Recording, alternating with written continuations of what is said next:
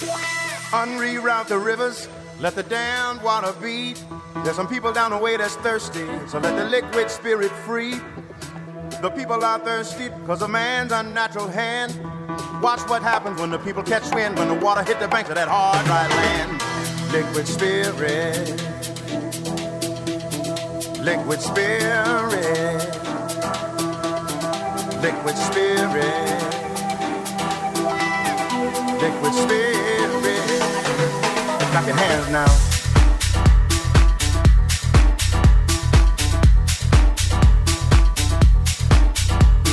Bonjour à tous et bonjour à toutes, ravi de vous retrouver pour un nouveau numéro de Mythe de Boss.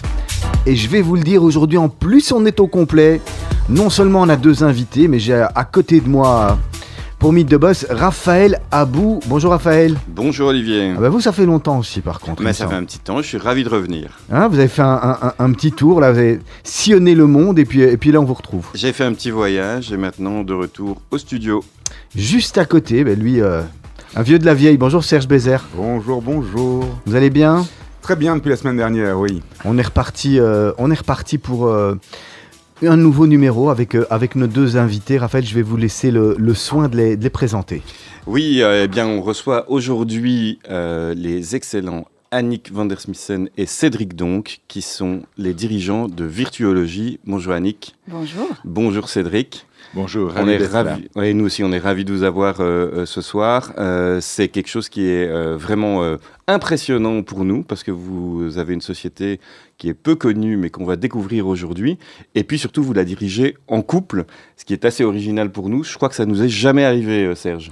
Non, absolument. Euh, c'est un peu comme si nous deux, on était en couple pour faire euh, l'émission, en fait. Oui, voilà, mais on n'est pas non, en couple en, non, fait. En non, vrai, c'est non. ça, mais non. eux, ils sont en couple à la ville aussi, et donc ils dirigent une société C'est ensemble. un autre couple, en fait. C'est un Une autre sorte de couple, oui, tout à fait. Ton est Aujourd'hui, donné. Euh, aujourd'hui- oui, le- mais aujourd'hui, tout est possible, mais voilà, nous, voilà, non. Oui, on va parler pas seulement du couple, on va aussi parler de l'entreprise.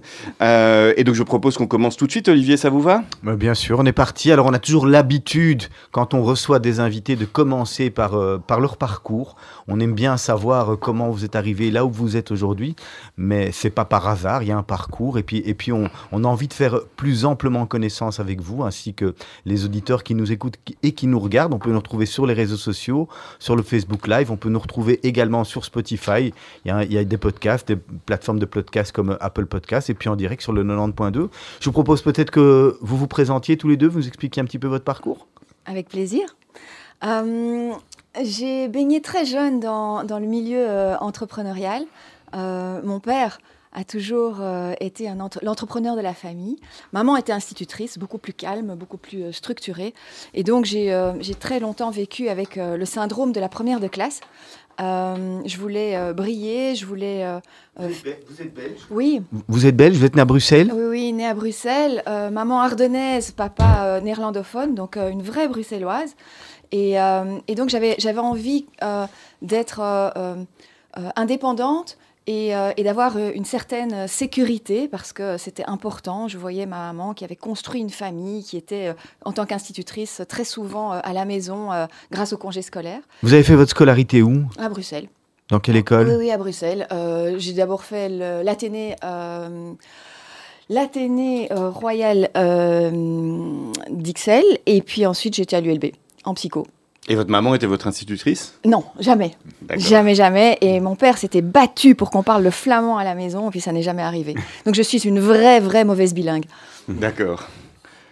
Qu'est-ce qui, vous- qu'est-ce qui vous arrive On va continuer un petit peu dans votre parcours juste, juste avant d'arriver chez vous. Qu'est-ce qui vous arrive après euh, vous, vous étudiez la psychologie à l'ULB Oui, et ça c'est vraiment une erreur de, de- de casting. J'ai jamais euh, euh, professé, j'ai jamais eu de patientèle, et je me suis dirigée très très vite euh, dans la fibre euh, commerciale. vous, vous- vous pensez que c'est une erreur de casting ou finalement vous en servez aujourd'hui? Ah, je m'en sers tout à fait aujourd'hui, Donc au quotidien. c'est vraiment pas une erreur de casting avec le recul? Avec le recul, non, c'est une base, c'est c'est quelque chose dont, dont- dont- dont j'aime euh, utiliser tous les, tous les tenants et les aboutissants. C'est- tout des leviers, c'est bien évidemment une, une corde très très forte à, mon arc professionnel. Euh, mais par contre, j'ai vraiment la fibre commerciale. Euh, c'est quelque chose que j'exploite dans le restaurant de mon père pendant les vacances. Euh, j'ai un snack pour financer mes études. Il n'y a pas de secret. c'est plus facile d'être au contact avec les autres et, de, décrypter leurs réactions pour, pour les comprendre, pour mieux leur vendre. Et donc, c'est vraiment quelque chose sur lequel je, je, joue, ça m'amuse, c'est ma zone de confort. Et puis, euh, et puis j'aime la technologie, j'aime être une femme dans un, dans un milieu professionnel masculin. C'est vraiment une, une, carte que j'aime jouer. J'aime aborder les, les, challenges avec un regard différent. Euh, j'aime surprendre et j'aime apporter des solutions que l'on n'attend pas. Et vous aimez vous mettre en danger? Euh, eh bien, paradoxalement, c'est quelque chose qui est venu sur le tard, parce que j'ai un profil qui est risque averse mais très très élevé en termes de risque averse. Et c'est probablement euh, une attraction par rapport au contraire qui m'a attiré vers, euh, vers ben, un profil comme, comme, Cédric, qui lui a, a déclenché chez moi ce, ce, ce, plaisir de, de, de, sortir de ma zone de confort. C'est ça. Et donc après vos études, vous vendez votre snack, vous l'avez encore toujours? Non, non, non, je l'ai vendu très très vite.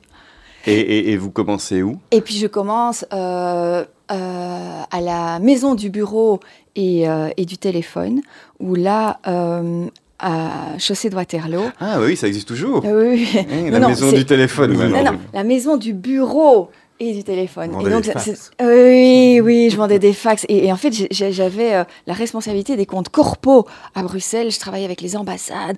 Et donc, euh, j'étais vraiment une, petite blonde qui arrivait avec, euh, avec toute la connaissance technologique des lignes Belgacom à l'époque. Et c'était très drôle pour moi d'avoir des rendez-vous avec des mecs encore à l'époque en costume cravate. Et donc, je les faisais rire, ça les amusait. Et puis, euh, et puis j'ai été euh, l'un des premiers agents Nokia. C'était très drôle. J'étais la seule femme qui était à l'époque capable de démonter et remonter un téléphone parce que c'était ce que l'on devait savoir faire à l'époque pour vendre des lignes téléphoniques. Euh, enfin, c'était très drôle. Et puis, et puis je suis toujours restée dans la technologie. J'ai glissé vers l'Internet. J'ai été responsable du site immobilier Imoscan dans le groupe IPM. Euh, le groupe de la Libre Belgique de la dernière heure Les Sports. Et puis à ce moment-là, euh, mon chemin a croisé celui de Cédric. D'accord. Donc euh, vous l'avez croisé en lisant le journal ou Oui, c'est la petite annonce que vous aviez mise, c'est ça? D'accord, parfait. Et vous, Cédric, alors vous avez démarré aussi à Bruxelles? Alors, moi, je suis né en Afrique. Je suis né à Madagascar, mais je n'y ai pas vécu longtemps. J'ai vécu pendant 18 mois, puis mes parents sont, rentrés euh, euh, en Flandre, euh, à Ypres, en West-Flandre, donc tout à fait dans le petit coin là-bas. et c'est là que j'ai fait mes études. et puis, je suis monté à Bruxelles pour faire l'université où j'ai, je me suis inscrit à Saint-Louis en droit. Et, et j'ai pas du tout aimé. Ah. Euh, en fait, j'avais fait latin maths et donc j'avais choisi parmi les études lesquelles il n'y a pas, de, maths. Il y avait le droit, l'histoire et l'histoire de l'art. J'aurais dû choisir l'histoire de l'art. Les filles étaient jolies, mais euh, finalement, enfin le droit ça allait aussi. Et puis j'ai choisi le droit et après un an, ça, m'embêtait. Et donc j'ai commencé à créer euh, des sociétés à 20 ans. Et donc vous avez arrêté vos études? Non, pas du tout, parce que comme ça, mon, mes parents ont continué à payer mon cote, etc. Donc j'étudiais vraiment 15 euh, jours en mai et 15 jours, enfin mai, juin, et, 15 jours en septembre pour raffiner certains trucs que j'avais laissé tomber en mai, juin. Et euh, j'ai toujours réussi, j'ai jamais bissé. En travaillant 15 jours par an? Oui, enfin en allant, euh, en étudiant à fond vraiment là. Euh, euh, mais c'est vrai que le droit, le droit, on n'est pas obligé d'aller à tous les cours. Il n'y a pas grand-chose à comprendre. on faut avoir une bonne mémoire. En il faut avoir une bonne mémoire. deux semaines, c'est Le lendemain, on n'a plus besoin de se rappeler de quoi que ce soit. Voilà, exactement. Il faut juste passer les examens. C'est ce que j'ai fait. Donc j'ai fini, j'ai fini mes études de droit en parallèle de, de la création d'entreprise. Et la création d'entreprise s'est fait d'abord par, on a organisé la Miss Saint-Louis il, y a, il y a très longtemps, en 87. Et je pense que c'est interdit maintenant les concours cours de Miss je, je, je, pense que les temps ont un peu changé. Nous, on avait une Miss Ishek Saint-Louis. Solvay. Ouais, ouais. trois- Ça avait déjà fusionné, ouais, à l'époque. Et, euh, et dans ce cadre-là, euh, je cherchais des sponsors. Euh, on, a décou- euh, enfin, on a décroché L'Oréal, euh, L'Oréal et, et- et la marque Cacharel qui nous a dit OK, nous, on voudrait euh, avoir quelques hôtesses. On a mis deux copines, c'était réglé. Et puis, ils nous ont rappelé et ils nous ont dit voilà, on voudrait avoir euh, 200 hôtesses pour la fête des mères dans toutes les parfumeries de Belgique. Est-ce que vous pourriez faire ça au même prix? Et nous, on a répondu oui. On était deux associés et on a commencé à chercher les personnes et les amis de nos amis, etc. sont devenus. Et il n'y a nos pas de réseaux sociaux en plus. Et il n'y avait pas de réseaux sociaux, il y avait un téléphone et on, on a beaucoup, beaucoup téléphoné. Et puis, euh, et puis on, a créé une coopérative euh, parce qu'on n'avait pas d'argent pour créer euh, une société avec un vrai capital. Et ça, ça a été la première boîte, euh, donc à 20 Qui s'appelait comment? Qui s'appelait Dynam, Students Dynam. Euh, et puis, euh, on a développé cette boîte pendant toutes nos études. On a fini tous les deux nos études. Et puis, euh, on a fusionné avec CPM et Promotes. Donc, je parle dans les années 90. Et quand vous dites tous les deux, on a raté le deuxième, mon, je pense. mon- et mon associé était Alain Heureux. D'accord. Et donc à deux, on a, on a créé, on a créé ce truc-là.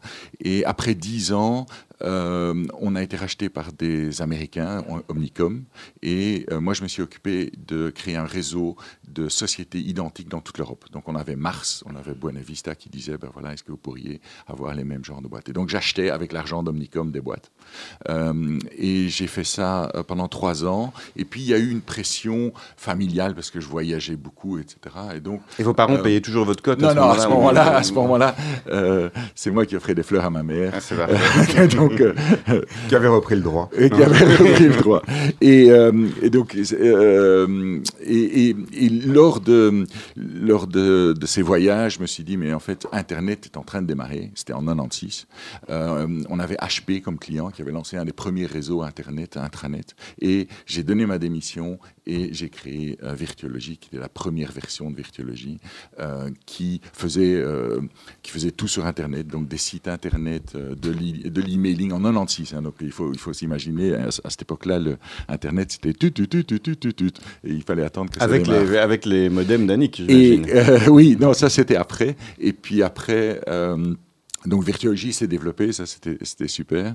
Et euh, j'ai investi dans certaines, euh, dans, dans certaines startups, dont une startup, un site immobilier euh, qui s'appelait Imoscan, où on s'est associé avec IPM. Et c'est là où on s'est rencontrés. Et le lien est fait. Et le lien est fait. Donc, ce n'était pas sur des petites annonces. Ou alors, elles étaient immobilières. C'est ça. Mais du, du lien de, de se rencontrer sur, à- chez Imoscan jusqu'à Ouais. Euh, aller euh, travailler ensemble, être ensemble associés, partenaires dans ce qu'est devenu Virtuology, il y a encore un pas. Oui. Euh, ça se fait comment ça? Parce qu'il faut quitter, euh, quitter Imoscan, il faut se dire, bah, tiens, on va peut-être euh, Ouais. faire étendre ou grandir la société d'une certaine direction. J'imagine que ce qui est, ce qui est Virtuology aujourd'hui n'est pas non plus ce qu'il y avait. Il n'y avait pas un plan pour que ça devienne ça. C'est des croissances organiques et, et, et- des, acquisitions qui viennent au fil de l'eau. Oui, donc euh, euh, IPM voulait euh, fusionner la partie papier et la partie digitale pour avoir une offre complète. Et nous, on n'était pas dans, la partie papier. Et donc, on a vendu Imoscan à IPM. Euh, et donc, Annick, dans, ses- dans le début d'Imoscan, avait appris à faire des AdWords sur Google. Et donc, elle, elle a choisi de démarrer une entreprise euh, qui tournait autour de ces AdWords, qui s'appelle Blue to Purple. Et euh, on a créé cette entreprise ensemble. Euh, C'est elle qui la dirigeait et, et moi, je l'accompagnais. Et c'est là que vous vous rendez compte du potentiel qu'il y a dans le fait de regrouper des activités ensemble? En fait, on démarre euh, Blue to Purple et euh, on sent qu'il y a une traction du marché par rapport à tout ce qui est digital. Au même moment où je crée Blue to Purple, Cédric euh, prend une participation dans une société qui fait du marketing digital local. Et donc on se retrouve dans deux bureaux différents dans Bruxelles et il n'y a pratiquement aucune synergie, on ne se parle pas. Et, euh, et puis Cédric investit en tant que business angel dans une troisième société. Et là, on se dit, tiens, il y a vraiment quelque chose. Euh, et encore une fois, c'est embryonnaire. On, se parle, on s'entend, on a des objectifs communs. On parle parfois aux mêmes interlocuteurs qui sont nos clients. Les prospects de l'un deviennent les clients de l'autre. Mais c'est encore très euh, intuitif comme, comme, comme, comme appréciation de il y a quelque chose qui, qui va émerger, mais, mais on ne le sent pas encore tout à fait. Et puis, Cédric continue à se dire, tiens, comment est-ce qu'on fait pour accélérer ce business? Et là, c'est le concept du serendipity effect. Qu'est-ce qui se passe à la machine à café lorsqu'on est trois dans le même secteur et qu'on parle? Mais là, vous étiez dans des bureaux séparés, on vous est avez toujours dans des bureaux séparés, jusqu'au moment où on se dit, eh ben, à un moment, il va falloir que, pour que cette magie opère, il faut qu'on se rassemble. D'accord. Il y, a, un autre aspect, c'est que bon, j'ai passé beaucoup de temps à soutenir des startups. Je suis devenu prof d'entrepreneuriat, j'ai écrit des bouquins sur l'entrepreneuriat. Et je me suis rendu compte que les entrepreneurs passaient beaucoup de temps à des trucs dans lesquels ils n'étaient pas bons. La comptabilité, euh, le secrétariat social, euh, relire des contrats. Et ça les euh, défocusait de ce en quoi ils sont bons, c'est-à-dire s'occuper de leurs clients et de s'occuper de leur personnel. Et non seulement c'était des bureaux qui étaient séparés, mais si on avait pu mettre ensemble un espèce de back-office. Étage de support. Euh, oui, un étage de support, ça aurait attiré pas mal d'entrepreneurs qui avaient tous enfin pas tous, mais certains avaient ce problème en commun. Et c'est comme ça que l'idée de virtuologie est née, c'est de dire, voilà, on met tout le monde dans le même bureau, comme l'a dit Yannick, pour que les gens se, partagent les idées, s'émulent, et on crée une grosse couche de back-office pour, et ça c'est mon fantasme, c'est combiner la, rigueur professionnelle d'un grand groupe avec l'agilité des startups. Et pourquoi vous dites que c'est un fantasme? Parce que c'est compliqué et quand, au début, quand on est 50, euh, ça va. Quand on devient 400 ou 500, euh, voilà, il faut continuer, il faut veiller à rester agile. C'est un travail d'équilibriste. Euh, oui, il faut et, et on a tendance à mettre trop de process. Euh, et donc, il faut trouver ce bon équilibre. Et ce bon équilibre doit être réinventé constamment. Il faut résister à la tentation de faire les choses parce qu'on continue à les faire parce qu'on les a toujours faites. Il faut toujours se challenger par rapport à des nouvelles technologies. Et, euh, et, le, terreau, le terrain est très fertile par rapport à ce qu'on fait euh, aujourd'hui. Et donc, c'est très gai d'être dans une rigueur où on arrête de faire les choses, on les change, on les challenge, on évolue. Je vous propose de marquer une, une, première pause musicale. On va commencer par votre choix musical. Vous nous l'expliquez? Um, Salisbury Hill de Peter Gabriel. C'est quelque chose qui est doux à mes oreilles. J'aime la mélodie et c'est une chanson qu'il a écrite lorsqu'il a quitté le groupe Genesis. Il a pris un énorme risque à ce moment-là. Il s'est challengé, il est sorti de sa zone de confort et alors, il y a toute la symbolique de l'aigle au-dessus de la colline qui euh, est euh, un espoir et un envol. On se retrouve d'ici quelques instants. En attendant, c'est toujours Mythe de Boss avec nos invités.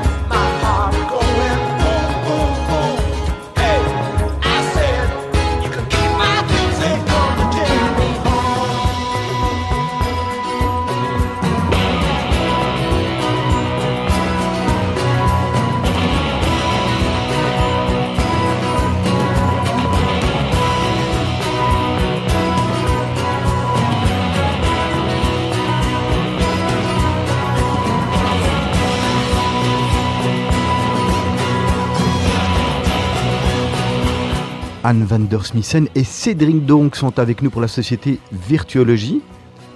Annick. Annick. Voilà, il fallait bien que ça arrive, hein, de toute façon. Il fallait bien que ça arrive. Je vous laisse euh, euh, enchaîner. Alors, euh, je reprends moi sur Virtuology. Donc, on est arrivé au moment de votre vie où vous vous croisez, vous commencez à vous dire, ben tiens, ce serait bien de travailler ensemble et de créer des choses ensemble. On arrive sur Virtuology. Ça, c'est Virtuology à l'époque. Aujourd'hui, Virtuology, c'est quoi? Alors aujourd'hui, Virtuology, c'est un accélérateur d'agences active dans le marketing digital ou dans l'e-commerce. Mais ça veut dire que j'ai une agence, je peux venir chez vous, ou bien vous avez vos agences qui accélèrent le business des gens? Non, alors on fait les deux, mais, mais Virtuologie, euh, le but de Virtuologie, c'est d'aider des agences à se développer.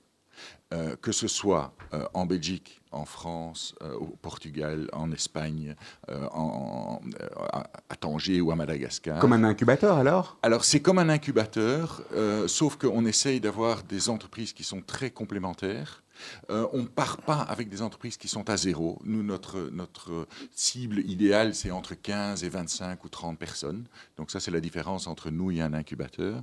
Et euh, on soutient l'entreprise dans sa croissance. Et comme on a des hubs géographiques un peu partout, enfin pas partout en Europe, mais dans plusieurs pays européens, on les aide aussi dans l'internationalisation de leur business.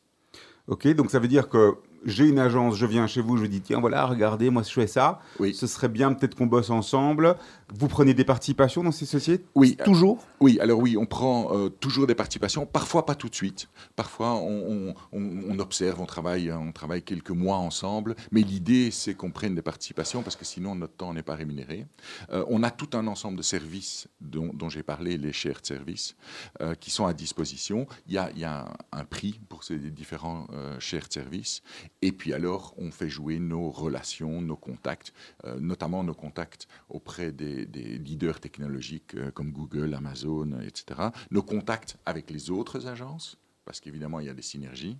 Euh, et puis alors, nos contacts bancaires, financiers, qui, qui, permet aussi de, stabiliser un peu les flux financiers. Aujourd'hui, les agences qui sont dans votre giron, on parlait de Giron, euh, elles sont dans quel domaine alors? Donc, quelles sont les grandes lignes d'activité? On a toujours les AdWords? Alors, on a toujours le marketing digital, qui s'est bien évidemment euh, plus déployé que simplement l'AdWords. Euh, il y a tout ce qui touche aux, réseaux sociaux aujourd'hui et, tout ce qui se greffe sur les réseaux sociaux. Par Mais qui est encore un business très séparé. Oui, mais aujourd'hui, lorsque euh, on, prend le, chemin du, consommateur, il y a, des, des, touchpoints qui sont multiples et qui se croisent et se recroisent. Et si on, peut aujourd'hui dire que la force du digital, c'est qu'on peut tout traquer, tout lire, tout interpréter. Mais, mais on, voit sur votre site aussi, et d'ailleurs au niveau des agences, vous avez encore des, boîtes qui sont très spécialisées sur tout ce qui est euh, analytique, très, sur tout ce qui est publicité programmatique et, de l'autre côté aussi sur tout ce qui est gestion, réseaux sociaux, justement influenceurs, etc. Oui, la conviction qu'on a, c'est que euh, la technologie Internet et le marketing digital et l'e-commerce évoluent tellement que c'est un métier de spécialiste. Mmh. Euh, et donc les, les, annonceurs veulent des gens qui soient à la pointe de leur métier. Euh, et, et c'est ce que nous, on offre. Donc on n'est pas obligé d'offrir tous les métiers. on propose tout, mais on n'impose rien. Et donc un annonceur qui dit voilà moi je veux une boîte qui soit super bonne en analytics, euh, voilà, eh bien elle peut prendre chez nous. Euh, tout ce qui est marketing local, quand on est un retailer, elles peuvent prendre Mobilesoft, euh, voilà. Avec des, avec des zones de couverture, je m'excuse, mais pour terminer, avec des zones de couverture qui sont variables au fur et à mesure du temps, c'est-à-dire que ce qu'on appelle marketing digital évolue en permanence, toutes ces sociétés font du marketing digital à leur manière. Comment est-ce qu'on gère la cannibalisation ou les overlaps qui peuvent exister entre plusieurs sociétés, justement? Alors, on va jamais investir dans deux boîtes qui sont concurrentes frontalement. Mais elles peuvent évoluer en étant... Par contre, ça pose aucun problème qu'elles euh, offrent toutes les, deux, toutes les deux le même service.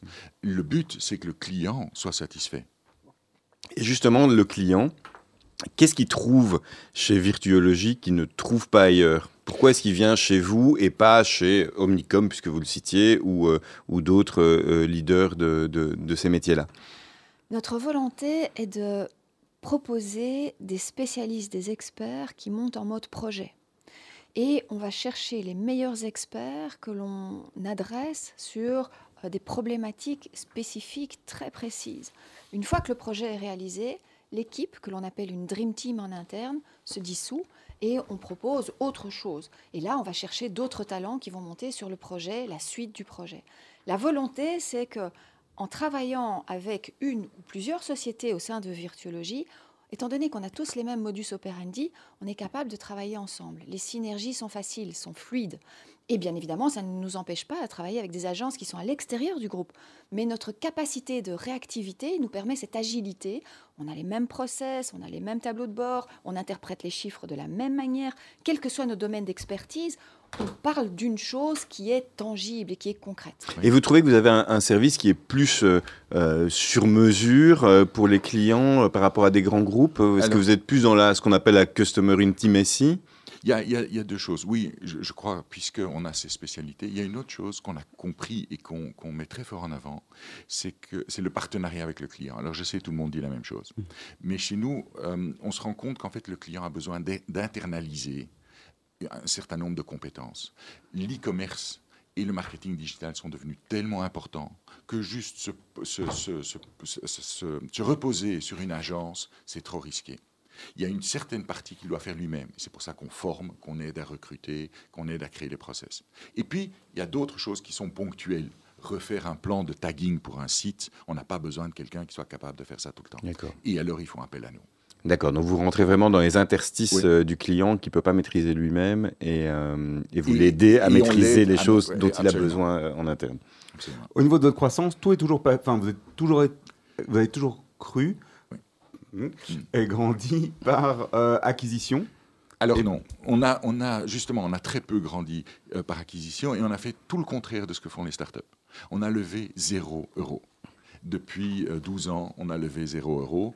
Euh, et, voilà. Ça, c'est la règle du succès. J'ai tout un avis là-dessus. Euh, on, le partage. On le partage. C'est toute une émission rien que là-dessus. Et la deuxième chose, c'est que pratiquement toute la croissance s'est fait de manière organique. Ce n'est que depuis un an ou deux qu'on commence à intégrer des nouvelles agences. Il y a beaucoup d'agences qui ont été en fait des spin-offs d'agences existantes. Et euh, alors, ça vous a jamais chatouillé de créer votre propre sous-agence au sein de Virtuologie Si, et on l'a fait.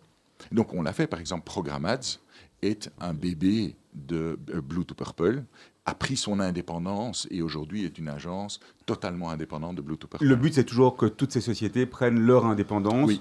Vous êtes structuré comme un holding, en fait. Oui, on est structuré comme un holding et on croit que euh, chaque société et chaque entrepreneur doit construire un environnement économique qui correspond à ce que lui a envie de faire et ce que ses clients attendent de lui. Et pour ça, il faut être agile. Alors, ce qui nous intéresse aussi, en, plus de Virtuology, c'est votre dynamique. En fait, c'est comment est-ce que vous travaillez euh, ensemble.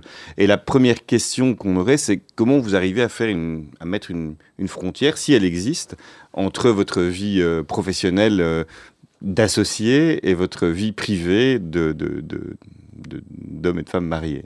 J'ai envie de répondre que c'est pour le meilleur et pour le pire dans toutes les circonstances. Euh, il faut que l'on puisse euh, avoir des, bulles de respiration où on peut exprimer autre chose que des responsabilités professionnelles. on a chacun nos zones d'expertise. On sait qu'on est fort à certains moments et sur certaines thématiques. on est très complémentaires et on aime se challenger. Mais clairement, à un moment, en fin de journée, on a besoin de parler d'autres choses. Mais vous travaillez dans le même bureau Vous êtes l'un en face de l'autre ou En fait, euh, on est complètement en flex desk. D'accord. Et donc, euh, euh, on intervient sur des missions. On a des, des, des, des, zones de responsabilité qui ne sont absolument pas avec des overlaps.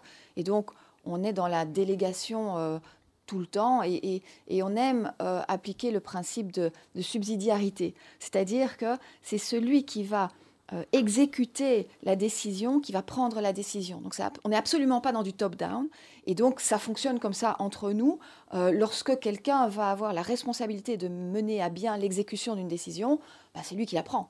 On va pas, euh, et donc il y, a toujours une sorte de, bien évidemment, consultation collégiale, parce que bah, aujourd'hui, Virtuologie, c'est plus simplement Cédric et Annie, qui a bien évidemment Grégoire de Neve qui nous a rejoint il y a, il y a cinq ans. Euh, et, aujourd'hui, il y a Moïse Denage, euh, qui est le patron de, de e euh, Agency en France, et Gaëtan Godard, qui est le patron de Programmat, qui font partie de ce triumvirat qui est devenu cinq têtes pensantes pour, pour challenger ce que l'on peut faire en termes de, de vision et d'évolution du groupe Virtuologie. Donc c'est vraiment être au service euh, des besoins du groupe. Mais, mais quand vous avez, euh, je, fais un tout petit euh, retour en arrière, donc quand, quand vous, vous, démarrez quelque part ensemble Virtuology, enfin plutôt quand vous vous unissez, vous, avez, vous êtes obligé d'avoir la même vision. Vous pensiez il y a 20 ans que ça serait ce que c'est arrivé maintenant, ou vous l'avez fait un peu au fil de l'eau et, et, la société s'est construite en fonction des opportunités que vous aviez Pour moi, les visions, c'est comme les biographies. On les écrit après. D'accord. Euh, donc, non. C'est comme la stratégie, c'est la belle histoire qu'on écrit à la fin. Voilà, exactement. Et donc, non, euh, une vision, c'est. Euh, donc, on n'avait pas la même vision. On avait les mêmes valeurs, et ça, c'est toujours le cas. Mhm. Et puis, on a une, on a une perspective euh, et on adapte cette perspective constamment. Et c'est toujours le cas aujourd'hui, on l'adapte toujours. Euh, et, c'est plus facile d'avoir cette... Euh, alors si c'est pas cette vision commune, c'est quelque part ce, socle de valeur, parce que je lisais, Cédric, en préparant l'entretien, vous avez eu un autre associé avant, et vous disiez, à un moment, on a eu deux visions différentes, et on a choisi de se, séparer pour des questions de, de vision. Et j'ai l'impression que c'est plus facile quand on est effectivement euh, un, couple de, s'aligner là-dessus ou de, ou de respecter la vision de l'autre? Alors, il y a la vision de l'entreprise et il y a la vision de soi-même dans l'entreprise. Et euh, quand on prend la vision de soi-même, c'est le rôle que l'on peut jouer et la valeur ajoutée que l'on peut apporter, et aussi le prix qu'on est prêt à payer. Parce que très souvent, on dit, ouais, ça c'est une super success story, mais ce dont on ne parle pas, c'est euh, les week-ends où on a travaillé, le soir, les, risques qu'on a pris, les, nuits blanches où on n'a pas dormi à cause des problèmes. Et, là, on peut avoir des différences, parce que, et avec beaucoup de respect, il y en a qui, ont certaines passions, qui ont une vie familiale X, il y en a d'autres qui, qui font d'autres choix.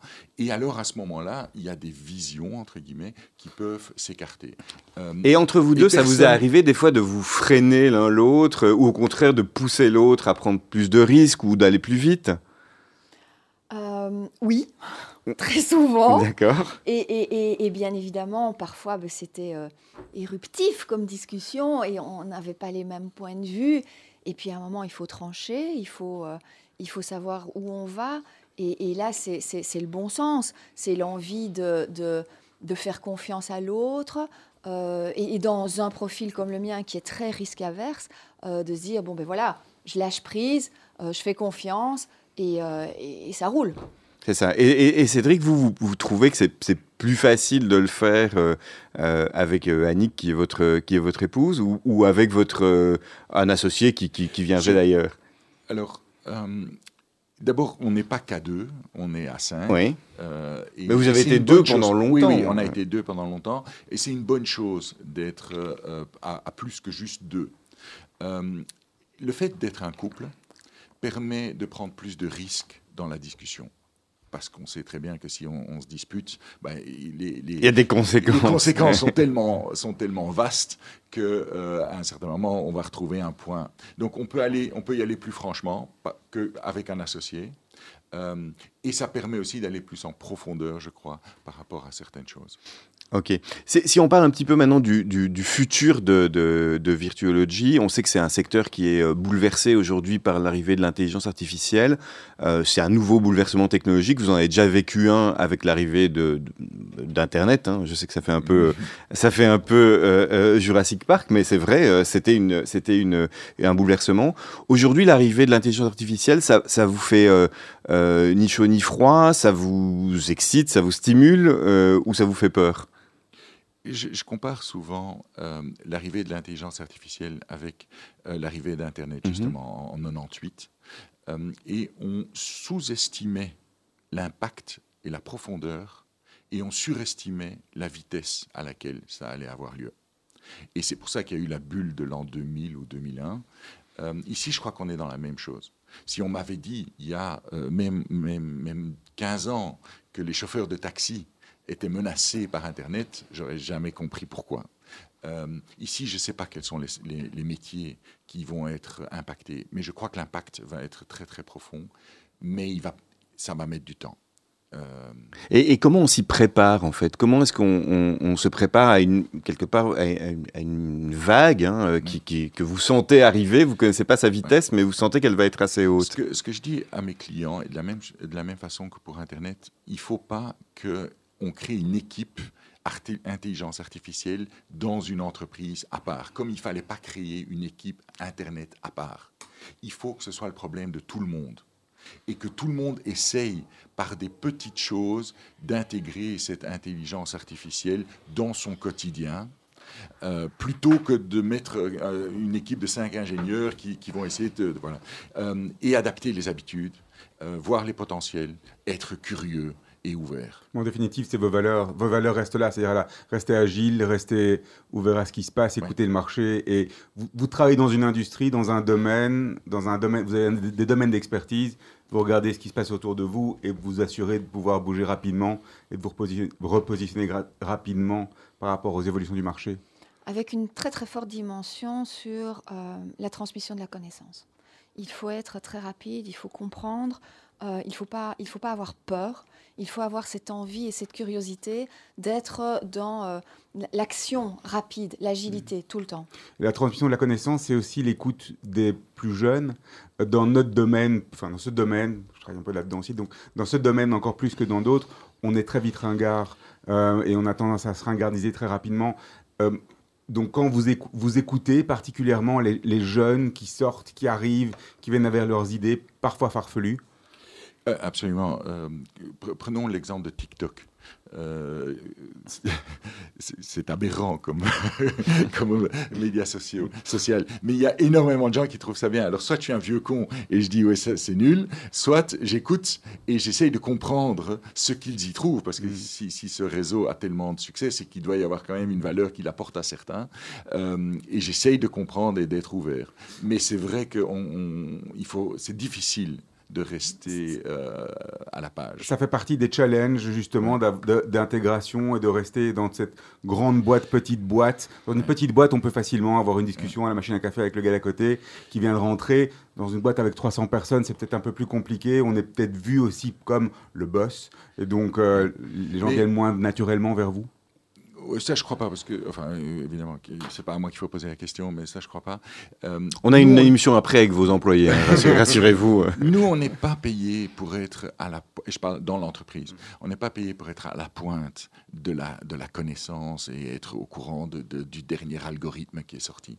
Nous, on est payé pour euh, donner une réassurance et un tout petit peu de recul à toutes ces personnes qui voient un million de trucs et savent plus très bien quoi en faire.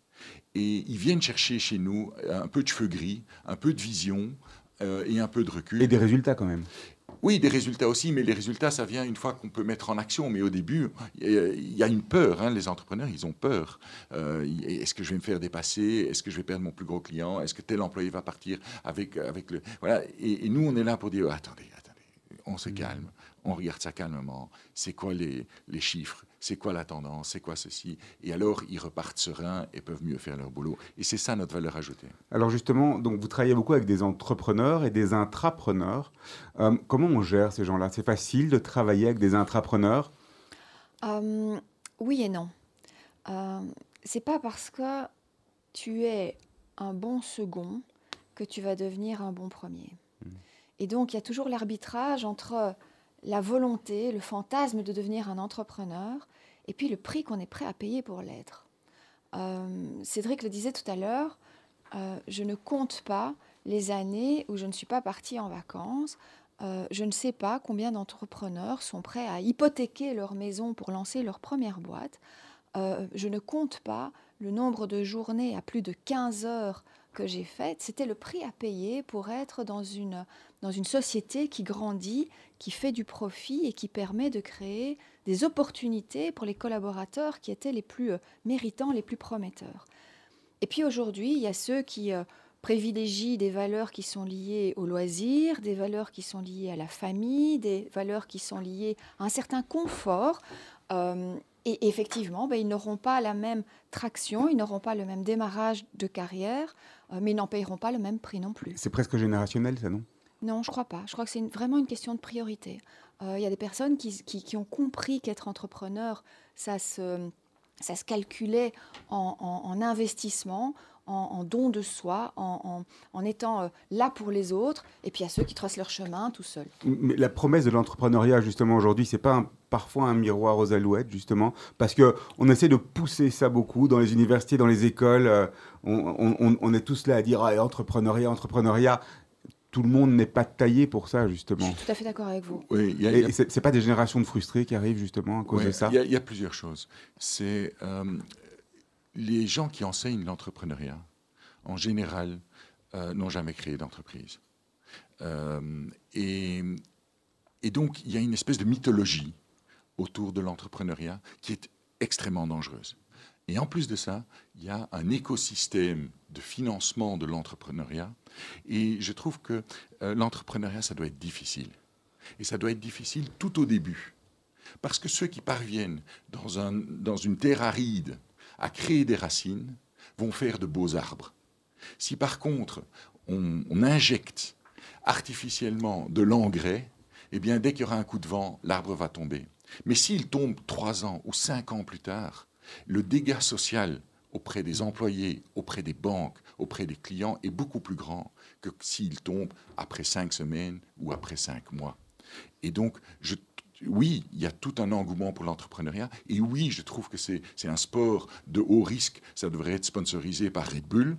Euh, mais c'est quand même une des activités euh, les plus gratifiantes qui soit. Mais en effet, ce n'est pas pour tout le monde. Et il faut plutôt des conditions hostiles que des conditions favorables pour créer des entreprises sur le long terme. En fait, c'est les investisseurs qu'il faudrait coacher plus que les entrepreneurs quelque part? Oui, il euh, y, a, trop d'argent sur le marché et où il y en avait. Aujourd'hui, c'est un peu plus difficile. Oui, maintenant c'est un peu plus difficile et tant mieux parce que et d'ailleurs on le voit, hein, toutes les études sont, sont, là pour le prouver. C'est les entreprises qui se créent au moment où il n'y a pas d'argent, dix ans plus tard, c'est celles qui ont le plus de succès. Donc aujourd'hui, des entreprises, ce matin, il y a des entreprises qui vont se créer, qui dans dix ans vont avoir beaucoup de succès. Celles qui se sont créées il y a cinq ans, je ne suis pas sûr qu'elles ont autant de succès. Mais vous touchez ici euh, aux, politiques euh, publiques qui ont été euh, suivies depuis maintenant presque, presque 20 ans. Est-ce que d'après vous, tous ces incubateurs, ces investisseurs publics qui, quelque part, mettent de l'argent assez facilement pour, pour démarrer ou pour soutenir des entreprises, c'est quelque chose qui est inefficace? C'est pas euh, c'est pas une histoire où on peut dire oui ou non. Euh, je crois qu'une sensibilisation à l'entrepreneuriat est une bonne chose. Donc, par exemple, des business games euh, qui se passent en, réto ou, en, ou, à l'UNIF, à l'UNIF, mhm. ça c'est sympa. après, les gens peuvent faire un choix est-ce que je continue, est-ce que je continue pas, mais ça c'est ça c'est des bonnes choses. des incubateurs à tout va. qui, qui, soutiennent tout et n'importe quoi, certainement en technologie, euh, et qui jettent l'argent public, ça, je ne suis pas sûr que ce soit de très très bonnes idées. Ok. Généralement, c'est un manque de compréhension même des gens qui investissent. Oui. Ils ne savent pas dans quoi ils mettent l'argent. Oui, oui. Oui, c'est pour ça les tax shelters à l'entrepreneuriat, euh, je ne suis pas sûr que ce soit une, super idée. Continuons à faire des films. Alors, moi, j'aime bien quand même euh, comprendre votre parcours euh, euh, à tous les deux d'entrepreneurs. C'est quoi les moments qui ont été le, plus difficiles pour vous de, depuis le début de Virtuologie euh... Parce que vous avez vécu des, il y a eu des crises euh, même mondiales. c'est ces moments-là ou c'est d'autres choses? En fait, le, plus dur pour moi, c'est qu'après 12 ans de Bluetooth Purple, j'en avais fait le tour, j'avais besoin d'un nouveau. Donc Bluetooth Purple, qui est une, une filiale en fait de Virtuology ou une participation. Qui est l'une des premières agences de, de, de Virtuology. Euh, et, après 12 ans, j'en avais fait le tour, j'avais envie d'un autre challenge. Et donc, j'ai dû quitter une société qui était en pleine croissance, qui était successful. Et, euh, j'étais rassurée parce que j'avais euh, formé, choisi le successeur, Laurence Batten, qui avait travaillé avec moi pendant, pendant plus de 9 ans. Ça, ça a été horrible pour moi. Ça a été de changer de bannière. Ça a été de, quitter l'agence que j'avais créée même si je savais que monter au niveau du groupe était, euh, un plaisir et que, j'allais trouver d'autres challenges. Ça, ça a été horrible pour moi. J'ai mis, euh, je crois, plus de, plus de quatre mois à, écrire euh, le, message d'au revoir et, de félicitations, de bienvenue. ah, juste pour écrire le message. Ah oui, donc j'avais une date butoir et donc je savais que je devais l'écrire. Mais j'ai dû faire le deuil de, toute cette partie, de, quitter mon équipe, de, quitter les clients, de quitter euh, les, relations que j'avais avec tous les fournisseurs que j'avais créés pendant 12 ans. Ça, ça a été le, truc le plus horrible que j'ai dû faire. Et vous, Cédric? Euh, Moi, le, moment le plus difficile de ma carrière était en 2008, au moment où j'ai fait un burn-out. Euh, j'ai fait un burn-out après avoir vendu une société dans laquelle je me suis investi énormément. Et là, j'ai été voir un coach de carrière et un psy et il m'a dit un truc très... Il y a deux trucs qu'il m'a dit. La première, c'est qu'on ne fait pas un burn-out parce qu'on travaille trop. On fait un burn-out parce qu'il n'y a pas d'alignement entre le travail qu'on fait et, nos valeurs. Et donc, j'ai dû euh, comprendre quelles seraient mes valeurs et en quoi est-ce que ce n'était pas aligné. Euh, donc ça, ça a été un vrai travail. Et la deuxième chose qu'il m'a dit, c'est prends ton agenda, fais deux colonnes, les trucs où tu es sorti énergisé et que tu as bien fait pendant les six derniers mois, et les trucs que tu as procrastinés et que tu as mal fait.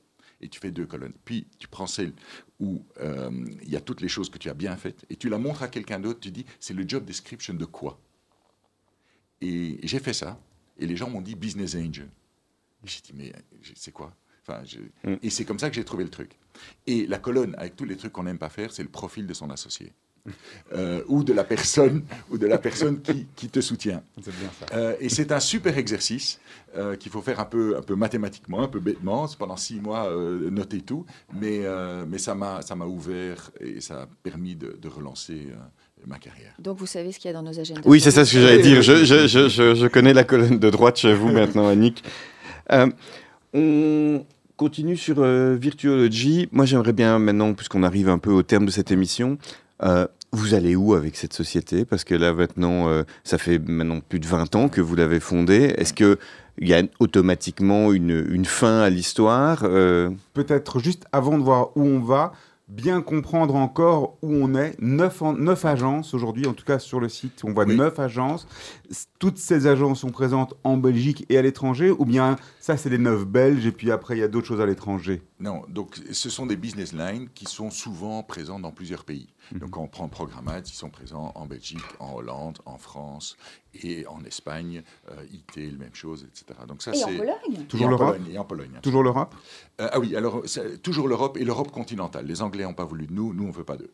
Euh, comme ça au moins, c'est donc c'est l'Asie, la zone, non, l'Afrique non, les États-Unis, l'Amérique du Nord, du Sud. Il y, a 400 millions d'habitants qui sont sur un environnement économique et juridique qui tient la route pourquoi aller chercher midi à 14h quoi? Vraiment. Euh, il y a tellement de choses à faire. Euh. Donc assez de pays, assez de marchés, c'est assez grand et, c'est navigable et utilisable. Contrairement à ce qu'on dit, c'est pas parce qu'on parle plusieurs langues et plusieurs, euh, dans plusieurs pays que c'est compliqué de faire du business en Europe? Non, je ne crois pas. Ce que je crois, c'est qu'on a un système juridique qui tient la route. Il euh, n'y a pas trop de corruption, euh, de, trucs mhm. compliqués. On a une stabilité politique et économique. On a la monnaie euh, unique dans pratiquement toute l'Europe. Vraiment, on a des conditions idéales.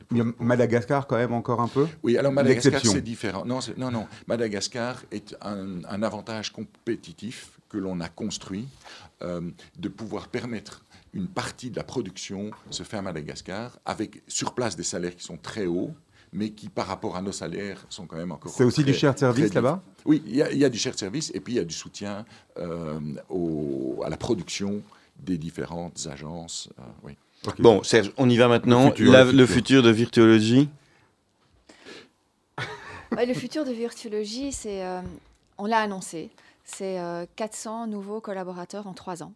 Et donc, c'est la volonté d'aller chasser les euh, meilleurs profils, les, meilleures euh, ressources, euh, les personnes qui ont envie de toucher du bout du doigt un accélérateur de carrière et qui vont rejoindre le groupe avec la volonté de décoller.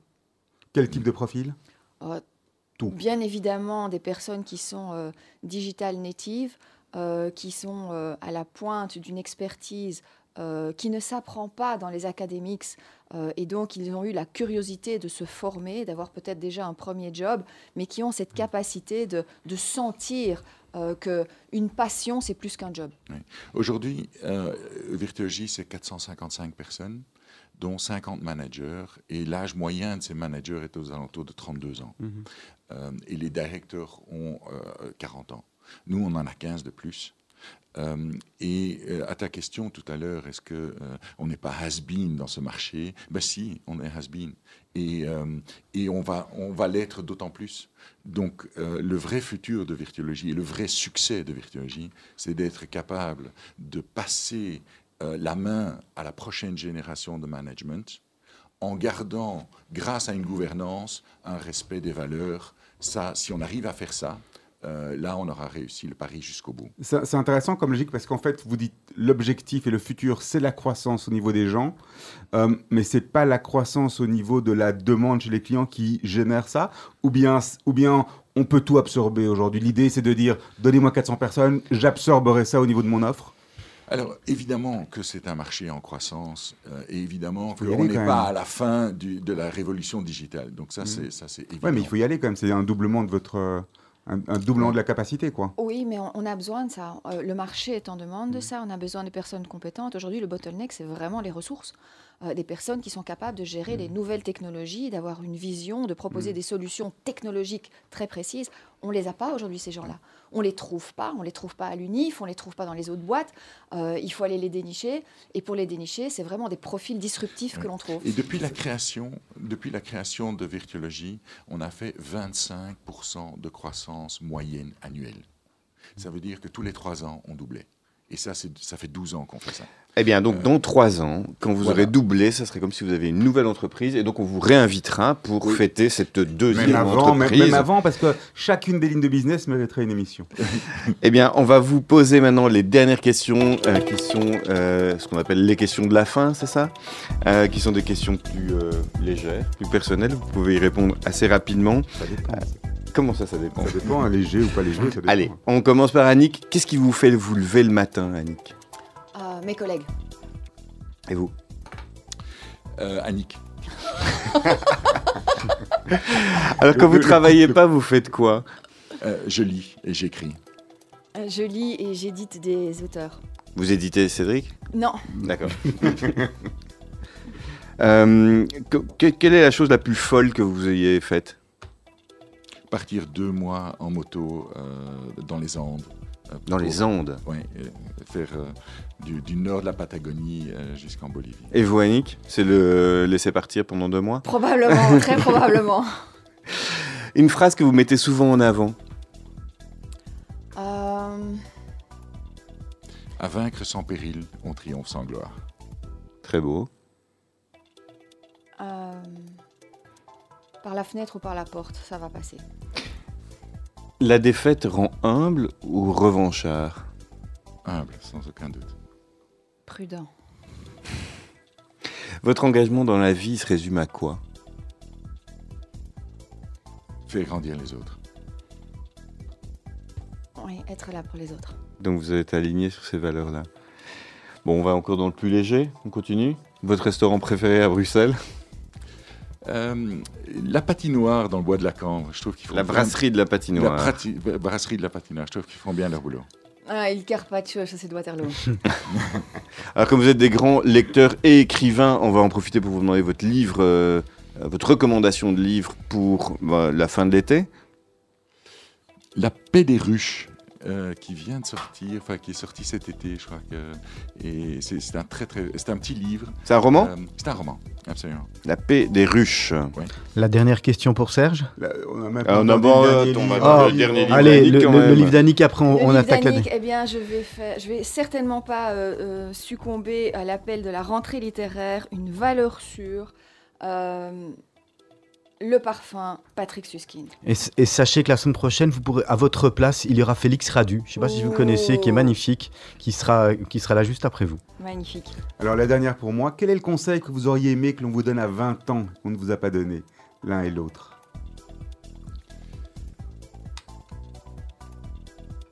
Compliqué ça. Euh, c'est difficile. Je crois que ce qu'on m'a pas donné comme conseil, c'est euh, vite et rêves et on m'a j'ai dû le, découvrir au fur et à mesure du temps. Euh, alors qu'en fait, à 20 ans, on n'a juste rien à perdre. Mm. Et donc, just do it. Euh, j'aurais aimé à 20 ans rencontrer Cédric. Je l'ai rencontré 10 ans trop tard. Vous avez rattrapé le temps perdu. Je me suis pas mal démerdée. Parfait. Eh bien, on, va, attaquer le, dernier choix, votre choix musical. Vous nous rappelez c'était lequel et pourquoi? Alors, c'est euh, la, chanson du Roi Lion, euh, parce que je, je crois qu'on n'a pas compris euh, l'Afrique. Et la façon dont l'Europe regarde l'Afrique est tout à fait désuète. Euh, et qu'aujourd'hui, il y a énormément de choses qui se, jouent en Afrique, notamment la disparition de la démocratie dans certains pays. On voit révolution militaire après révolution militaire. Ça crée le ferment pour les extrémismes religieux et la bêtise. Et c'est une bombe à retardement pour l'Europe euh, et aussi pour l'Afrique. On, est, on, est, on habite tous les deux dans le même immeuble. Euh, et donc, si chez le voisin, ça ne va pas, euh, ça reviendra chez nous de, euh, tôt ou tard. À Nick van der Smissen, Cédric donc, pardon, merci beaucoup d'être venu euh, participer à Mythe de Boss. Merci à Serge et Raphaël, bien sûr. Merci. Qu'on retrouve très prochainement pour un nouveau numéro. D'ici quelques instants, vous allez retrouver le magazine de la rédaction de Red Judaica, le grand journal, et puis toutes les émissions qui suivent après. Bonne continuation, bonne semaine. Au revoir. À très bientôt, merci. Au revoir, messieurs. Au revoir. More to do than can ever be done. There's far too much to take in here, or to find.